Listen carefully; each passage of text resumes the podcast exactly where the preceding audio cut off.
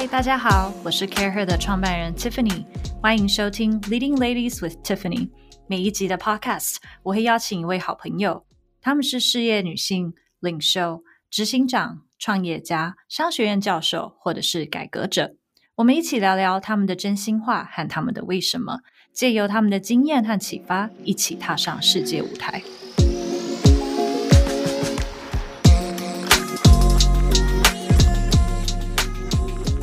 Hello，各位 CareHer 的听众，大家好。我们今天要欢迎的呢是台湾做工具机，对你没有听错，工具机就是在工地会看到，然后帮忙盖大楼，任何东西会需要的工具机的最大的龙头——台中金机的第三代接班人 Catherine 黄怡颖。我们来欢迎 Catherine。各位听众朋友，大家好，我是怡颖。先请 Catherine 跟我们介绍一下台中金机主要在做些什么。我们知道它是工具机的龙头，但是其实你们一直在做一些创新的东西，甚至呢，你们产值已经破兆元了。所以除了制造以外，还有哪些东西呢？我们公司其实呢，主要的产品有三，呃，应该是说有三大类，一个就是工具机，又可以分成车床跟呃综合中心机。然后还有塑胶射出成型机。那在呃工具机的部分呢，其实只要你在生活当中看到的所有的呃金属的制品，比如说像是呃 iPhone 的边框，还是车子的轮毂轮圈这些东西，其实都可以透过我们的车床然后制造出来。所以其实我们基本上是设备商。我们把这个设备卖给我们的客户，那我们的客户再利用我们的设备去把这些产品，然后把它加工出来。那塑胶机的部分呢，就是其实只要是所用塑胶原料做出来的东西，都是透过我们的机器，你就是把塑料放进去机器里面，然后再产出来。所以可能比如说婴儿用的这些奶瓶啦、奶嘴啦，或是一般矿泉水这种瓶子啦，或是什么环保瓶、保温瓶这些东西，或是垃圾桶，甚至其实就是你日常生活中呃很容易接触到这些塑胶的制品，也都是透过我们的塑胶。射出成型机能够做出来的，对。好，那你自己应该不是念任何跟机械技术制造 相关的科系，对。跟我们分享一下你过去的求学历程跟你的。接班前你自己去安排受的一些训练。其实我自己在台湾是念到国中毕业，嗯，然后十五岁之后就到英国念书。所以在英国的话，他的学制就是高中四年，然后大学三年，研究所一年。所以总共在英国就是前前后后待了有八年的时间。那呃，我念的科系跟机械或任何的那些技术是一点都没有关系。对，其实大学念的是经济跟统计，那研究所念的就是国际管理，所以是比较偏向于。商业方面的科系，那其实，在英国念高中的时候，我有去打工，因为我是在伦敦郊区附近的一个小镇念高中，然后那时候住在寄养家庭嘛，然后就是利用周末的时间，在小镇上面的一个那种呃小型的便利商店，就做收银员。天哪！对，然后就是很喜欢收钱的感觉嘛。呃，对，也是。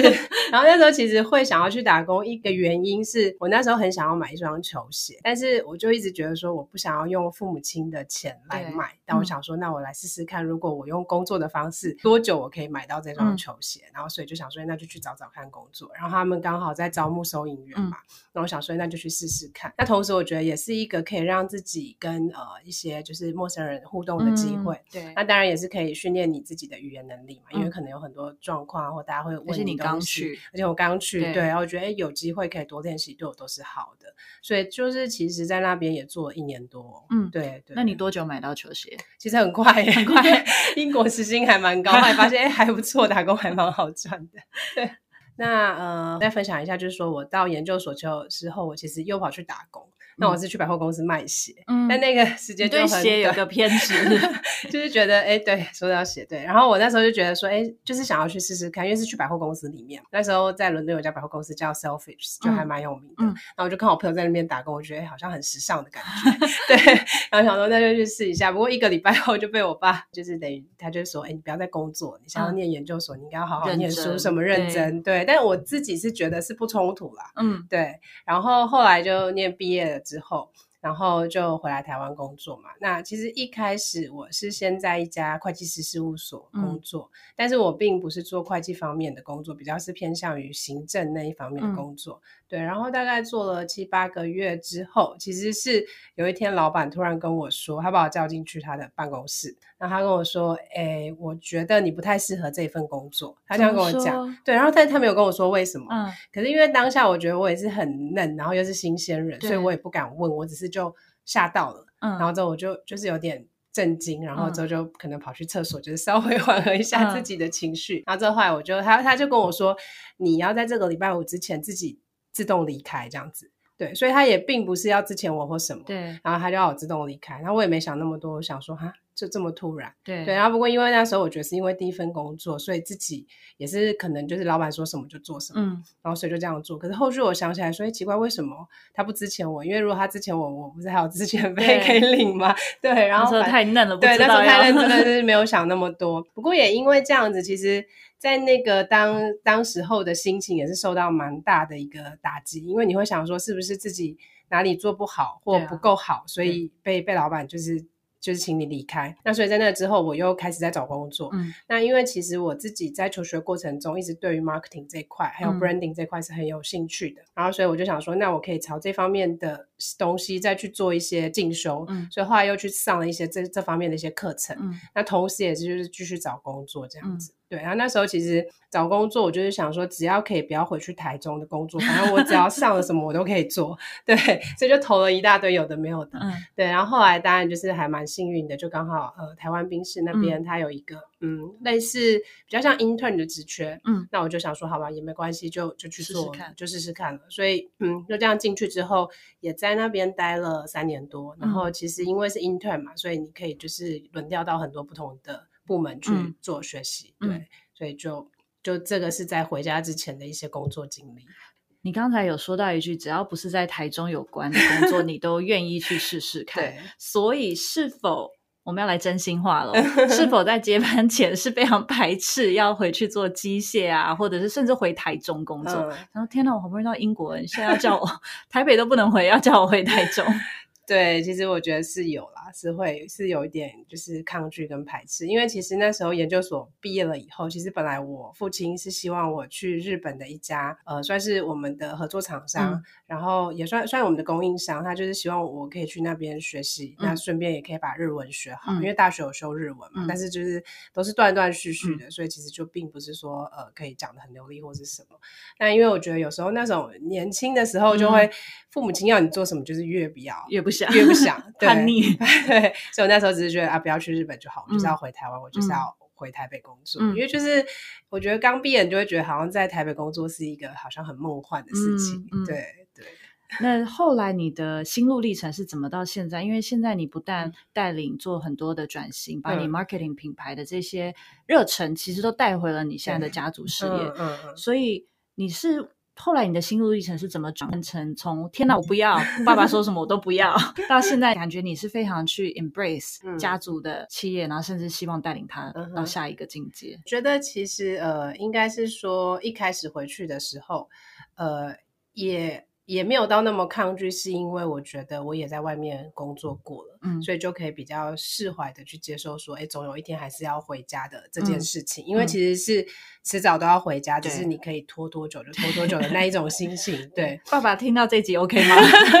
他可能不知道怎么用，没有 开玩笑。对，然后所以后来其实一开始回到公司之后，我觉得。会，因为我我父亲是那一种，他还蛮开明的，而且他比较不会说你就是要做什么什么什么，他比较是说，哎，那你就是我给你一个任务，那你要去完成它，那那你怎么去完成它，他不会去干预太多的那一种，嗯，对，所以他是蛮授权的。所以回到家之后，以我其实有时候也不太知道要干嘛。那我就会自己想说，哎，不然我就是把呃在台湾冰室做过的一些 marketing 的东西，或是 branding 的东西，也许可以把它移移移植到公司里面做。但是你就会发现说，其实外商的企业文化或是外商的经营的模式，跟传产又是有很大的落差，或是有一些管理的制度，并不是你要把它拿回来就可以适用的。对，所以后来慢慢就去。可能就是把说哎适合的东西或适合的元素把它带回来，那就去去做。所以一开始回家的时候，我就是比较偏向于说把呃家里的一些网站啦，或是建立家里的一些脸书啦，嗯或是呃比如说我们有时候会送客户赠品，嗯然后因为公司我们有一个吉祥物叫做金鸡宝宝，然后我们就是会利用这个金鸡宝宝去做一些变化，然嗯后就是反正应用在我们一些对外的文宣杂志或者是一些什么东西上面，所以就是慢慢从这一块去做起。那同时间当然也是说会利用一些时间去把。就是对于公司自己的产品在做更深入的了解，那慢慢这一块做起来之后，你就觉得，哎，其实也也是蛮有趣的，因为机械业里面你也可以带来一些新的东西。是像那时候一开始我们做了一个很好玩的东西，就是那个小林煎饼，还有那种刻字化的版本，嗯所以我们就把金鸡宝宝跟我们呃机台的那个。嗯的样子，嗯然后放就是等于说刻印在那个小林煎饼上面，哦然后送给客户。嗯对，然后那个东西做出来之后，发现哎还蛮受欢迎的，嗯就是客户都很喜欢，而且大家也觉得好像很耳目一新的感觉。对对，然后还有比如说，我们可能就会做我们自己的矿泉水，嗯我们就是把自己的那些呃公司的那些经济宝宝啦，或是 logo 放在矿泉水瓶上面，然后给客人。另外就是说，可能脸书那时候其实在机械业大家应该没有什么在用脸书，因为对那已经大概是十年前的事情了。那我们应该可能是业界第一家开始用脸嗯书吧？对，然后就觉得哎可以放上去，就也可以跟就是做一些不一样的事情，可能大家一般觉得说哎传产不会做的事。家里有兄弟姐妹吗？哎呦，那因为你刚刚有说爸爸其实是个很开明的人，是那对于希嗯望大家回到家族企业，爸爸爸的想法跟你们兄弟姐妹之间是怎么去分工呢？呃，因为我我是老大嘛，嗯所以其实我就回去公司嘛。那像我妹妹，她目前就还在逃避，对，应该是她其实 可能也许我不知道未来会不会，但也许嗯可能也不会，因为她就在家里就是顾小孩什么那嗯些的。那我弟弟目前也是有回到公司，就是他嗯当兵之后就、就回到公司。对，那我觉得我爸爸，嗯，应该是说他都不会呃很强迫或者给你很压力的方式嗯说你一定要怎么样。嗯，对，然后他是会会让你有选择啦。不过我觉得，如果是就我而言的话，其实那时候我在外面工作，可是他还是会三不五时的说一下，说，哎，其实该回来温馨的喊话也是差不多喽，应该倦鸟也归巢咯对 之类的。然后我可能就是有时候就装作没听到，直到就是真的那个点到了之后，嗯他就叫我回来这样子。对，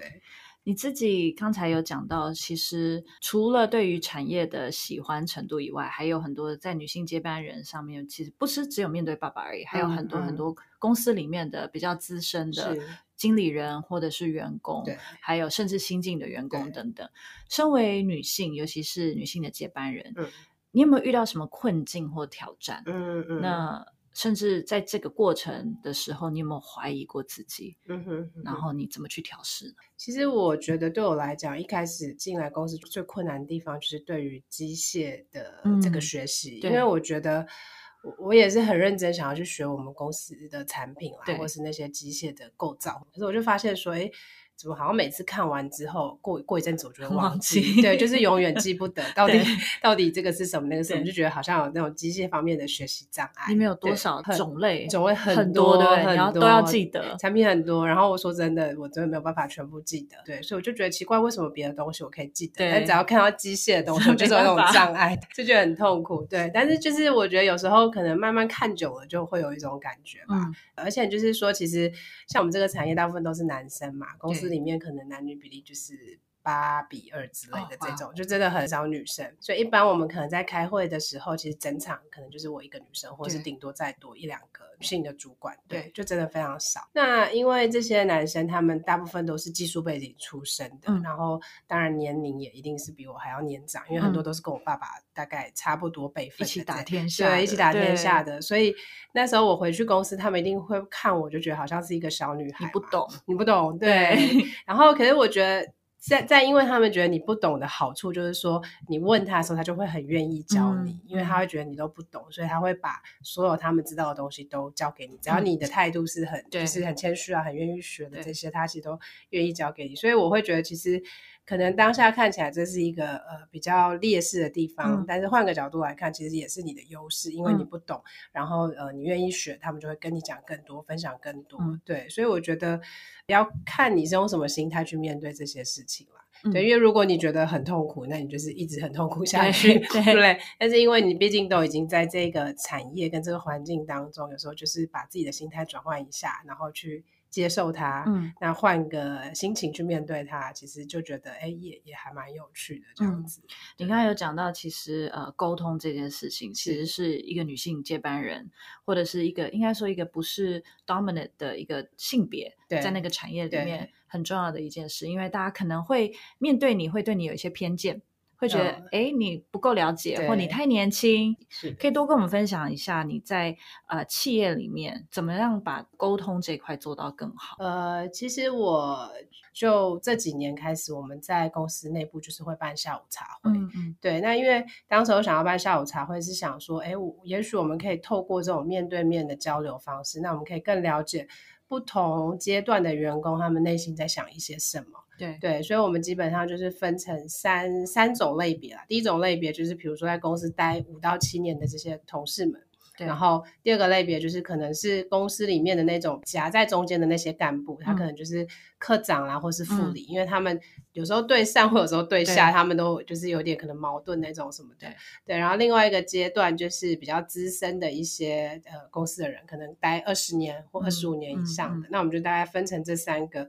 阶段，然后呃，这这三个族群，然后跟他们做一些就是下午茶会。那我们就是每个礼拜会花大概两到三个小时时间。嗯那每一个梯次大概是呃六哎五到六个人，你每场都会参加，我每一场都会参加，然后跟我们就是呃人资的一位同事，再加上我们经营计划的一位同事，嗯就我们三个人一起参加。嗯那就是发现说，其实在这个过程当中，虽然很花时间，因为这样做下来已经做两年多了，对啊，对，然后我们公司大概有七百多个人。哇，对，所以到现在其实还没有全部结束，还是一直持续不断在进行当中。但是在这过程中，就会发现其实可以更了解有一些制度跟一些规章应该要怎么做，然后会让尽量让大家都是就是可以比较符合大家的啦，也比较不会怕说，哎，我们可能单独从我们的、嗯呃这个角度立场出发，然后也许下面人并不是这么想，或嗯有时候我们在这个传产有时候会遇到一个问题，就是说其实。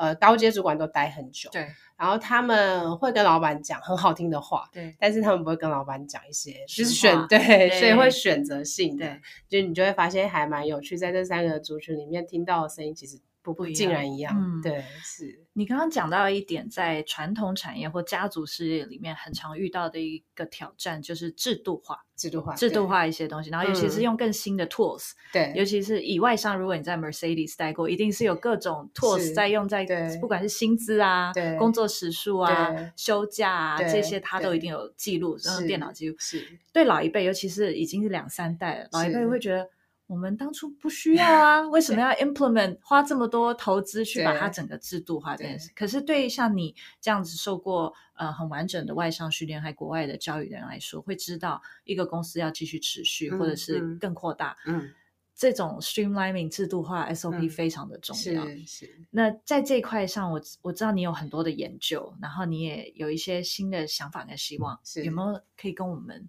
OK 多讲一些的？好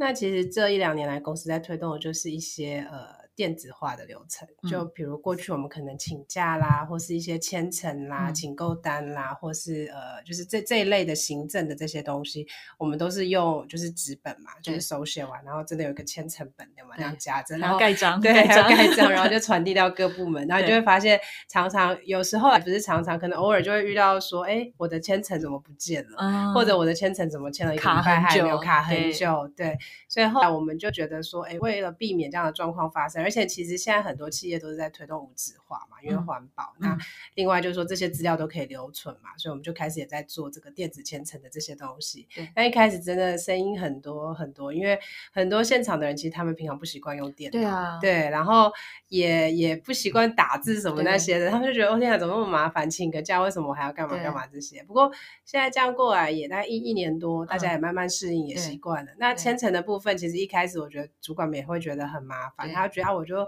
印出来再写写盖盖不就好？为什么还要 scan 到对那个电脑里面去？什么就觉得好像多一个步骤对。但是结果现在反而呢，有些主管就会说，哎，我的手机可不可以装这个 APP？这样我要签合的时候又更快。嗯所以其实我觉得那种东西就是一开始大家都会不能接受啦，可是慢慢的话，它会呃有感受到那个方便性，嗯或它的及时性的时候，就会发现，哎，其实这样做就是就是是好的啦。嗯嗯对嗯对对，因为推动任何的改变都是会有阵痛期，是是，尤其是家族产业里面，很多资深员工可能会觉得，哎，你是不信任我吗？对，所以有的时候真的是 Kimoji 的问题，没错没，错，所以你都会很有耐心的去跟他们沟通这些事情。呃，基本上我我我都会，如果有直接就是说他们跟我讲的时候，我都会尽可能跟他们讲说，我我们要做这件事情的原因是什么，让他们了解。那因为我们公司有一个类似员工信箱，就是金鸡宝宝信箱，嗯啊，那个信箱的话，就是我们会开放给员工，只要任嗯何东西都可以回馈给我们，对，匿名的，嗯也你要写名字，匿名都可以。对，对，然后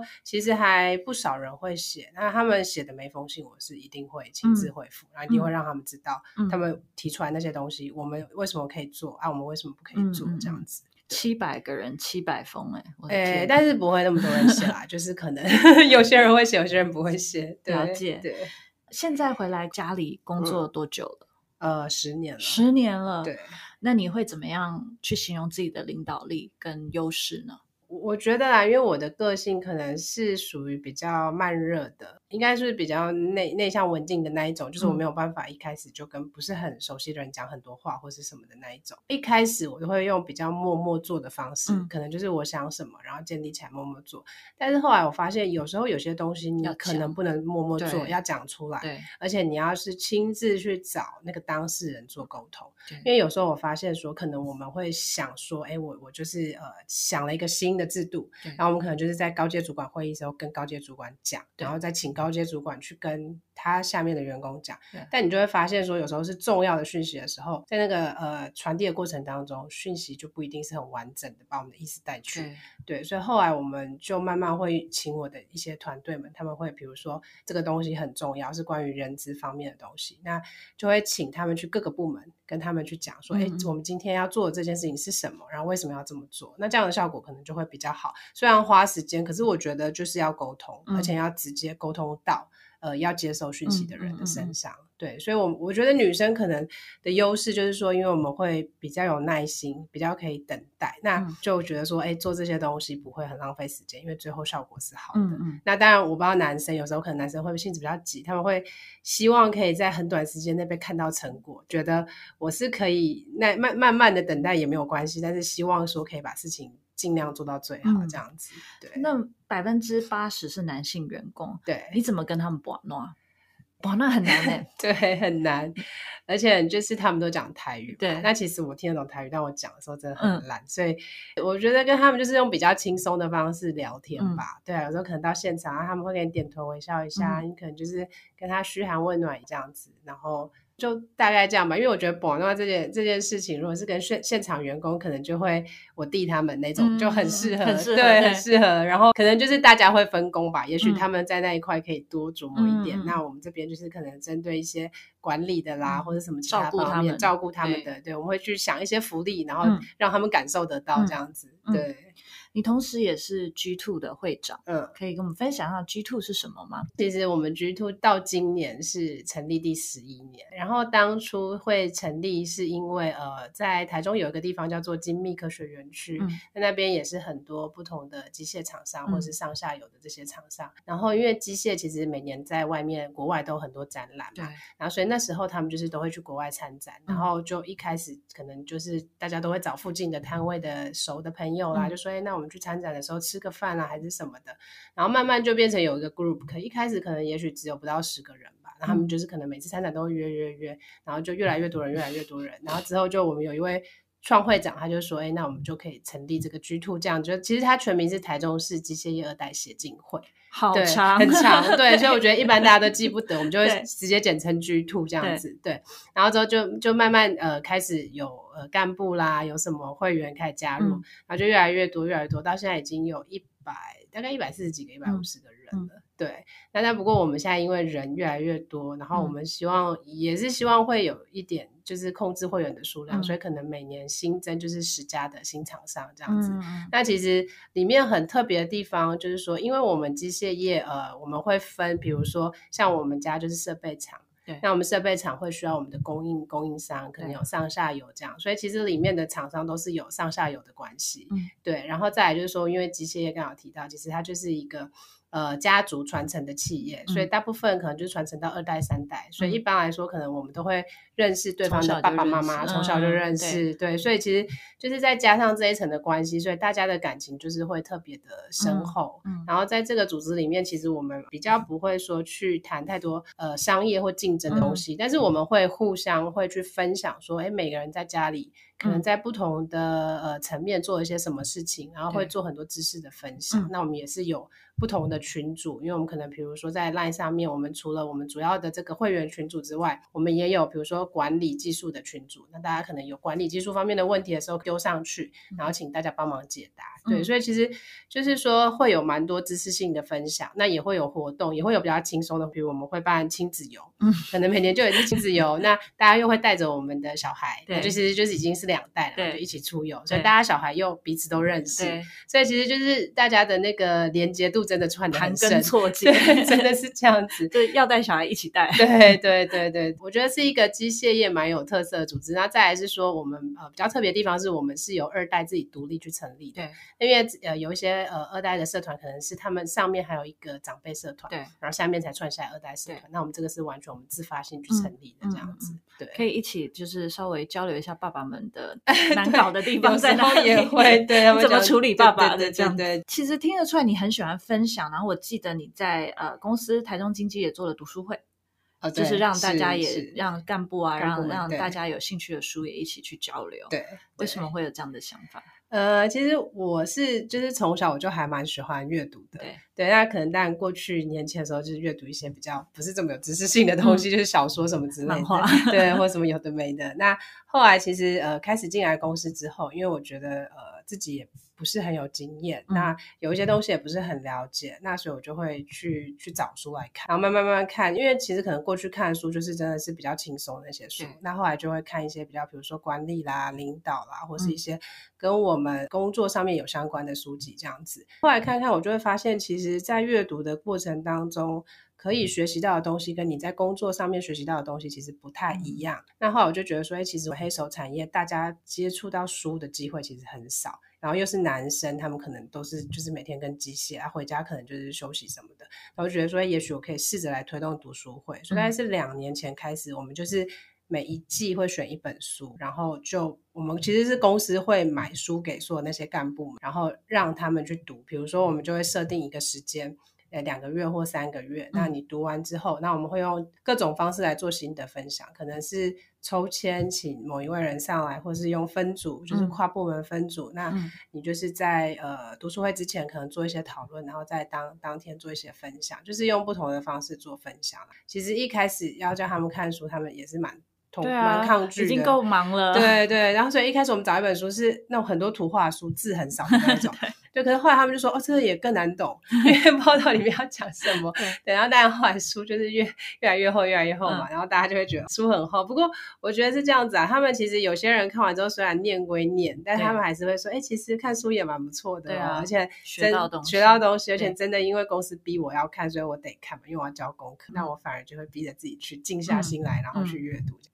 你刚刚有说现在是回家第十年，第十年。那接下来其实很多数位转型啊、创新啊，不管是数据自动化、云端等等这些项目，都是你也会更比上一代更清楚的。那接下来的领导之下，你对于台中经济有什么样的愿景？你自己给自己什么样的期待？呃，目前公司啊，其实在推动一个，希望我们把自己未来能够成为一个呃解决方案的整合者。对，因为其实就机械业来讲，过去大家其实卖的就是机台。单机就一个机器，但是因为现在其实少子化啦，然后工厂其实也很缺少工人，也不好找，所以大家都会希望说，哎，可以推动自动化。但其实推动自动化，你你可能要有很多架构或者什么的，其实不是说说推动就可以推动的事情。那我们现在公司呢，在我们这个新厂里面，其实我们有一呃四条的自动化加工产线。那这个地方我们就是第一个是说，我们利用这四条自动化加工产线，然后它其实串联的都是我们家自己的机台，然后。串联到呃日本呃有个叫发那科自动手背，然后里面的串联的软体是我们家自己写的。那我们就是利用这样的场域，第一个可以做出我们家自己机台里面所需要的零组件。第二个呢，就是把这个场域。呃视为说，哎，客户来参访的时候，他可以作为他们的一个等于说，如果今天客户有这样的需求，那他可以来看我们的场域，然后看看说，哎，你需要到什么样的程度？你不一定需要到像我们公司这个全套，那也许我可以给你半套或四分之一套，那要怎么做规划？我帮你搭配。对，然后所以我们是期许自己说。未来我们能够做的不是只是卖单机，而我们可能做到这整个串对 solution 的 provider 这样子。哇，这这想法非常的前面呢。你们要变软体服务？哎，对，但是应该是说，其实这样子的东西很多公司也都在做。但是我们公司的优势是，呃，软体串联的软体是我们自己写的。对。但是其他公司也许他们会去找呃外面的厂商写，但外面的厂商写会遇到一个困难，就是说，将来你这些软体要做升级的时候，或你有东西要改的时候，你要再找他们，那他可能不够了解。对对，希望可以做到这样子的地步。很酷。对。接下来还是要问一下，呃，因为你刚刚讲到有小孩了，对，你现在几个小朋友？呃，两个，两个。对。然后，然后先生也在，也是在。类似的产业工作吗？呃，其实我先生他是学建筑的，对对，然后后来他呃在台北工作的时候是做不动产，嗯，对，然后来台中之后也是做不动产方面，但是因为他本身学建筑，所以我们在公司新厂的建造过程当中，其实他就是扮演一个很重要的角色，因为所有的那些可能呃监工啊，或是跟厂商等等这些沟通，就是都是主要是由他来负担，就是主要是由他来处理这样子。对，那你自己有觉得有任何在工作与家庭间的一些？挑战嘛，呃，其实我觉得好处是因为其实船产上下班时间很规律，对，所以可能就是七点五十上班很早，但是四点五十就下班了，所以其实下班之后，那小孩差不多那个时候下课，然后所以晚上的时间我们就是尽量陪小孩，那当然偶尔会有一些可能应酬什么就没有办法，但是我们就是。晚上的时间尽量陪小孩，再就是周末的时间，我们也是尽量就是留给小孩。然后夫妻之间怎么分工，我们也是会分工，因为其实我们都要上班，其实有时候两个人回到家里都是很累。对，输输了去带小孩，所以我们就会分科目，比如说我先生那种数理比较好，所以小孩数学那些他负责看，然后我可能就看其他文科的英文、国语什么这样子。对，然后带小孩，我们可能一个人在上学，一个人在放学，就不用都是同一个人去处，就是都会分。分工啊，了解。对对，同样在传产中工作的女性蛮多的，其实那他们的直癌能够怎么样去做出更好的选择，甚至很多可能也在推动一些创新。是，最后可不可以跟他们分享，怎么面对一定会面对一些他们推动改变的一些阻力、质疑跟不确定性？对，怎么去调试这件事情？嗯，其实我觉得最重要还是自己的心态。嗯，呃，面对这些东西的时候，你有时候就会觉得很烦躁。对，然后就就可能啊脏，对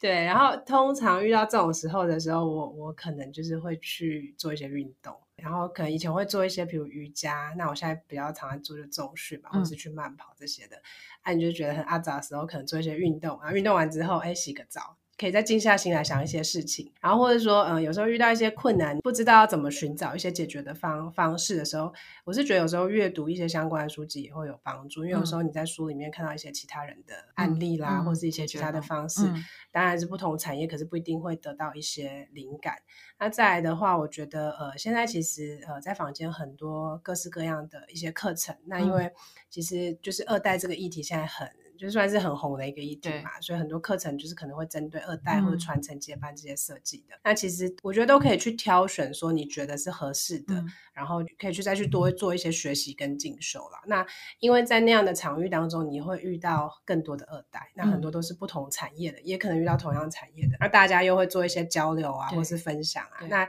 有时候你会发现，哎，其实。你遇到这个问题，别人也是有遇到啊。那他用不同的方式解决，那那也也好像也有效，也许可以试试看啊。这样子，所以我觉得就是呃，很多很多，其实很多东西都是可以靠自己去解决啦。那就是你要保持着一个，就是说我我想要一直学新东西的这种态度、心情。对，那当然，如果你遇到是觉得是对的事情，我觉得还是要坚持下去。那只是说在坚持下去的这过程当中，一定会有人对于你会质疑，或是甚至可能觉得不。喜欢你，讨厌你，那但是就是变，你要去接受这些事情。嗯，这种质疑影响你吗？通常现在，因为我觉得一定会听到很多负面的什么的，但是我觉得我还蛮可以接受负面的东西。哦，你怎么转换？因为我觉得，像我在下午茶开场的时候，我都说，今天请你们来下午茶会，你不要跟我讲公司很好的事情，对，你就讲不好的事情就好了。因为我今天就是要花时间跟你们讨论这些不好的事情要怎么做，修正修改。对，所以他们有些人很直接啊，嗯就就，讲啦。嗯但我就觉得就是要这样，我才能知道啊。嗯，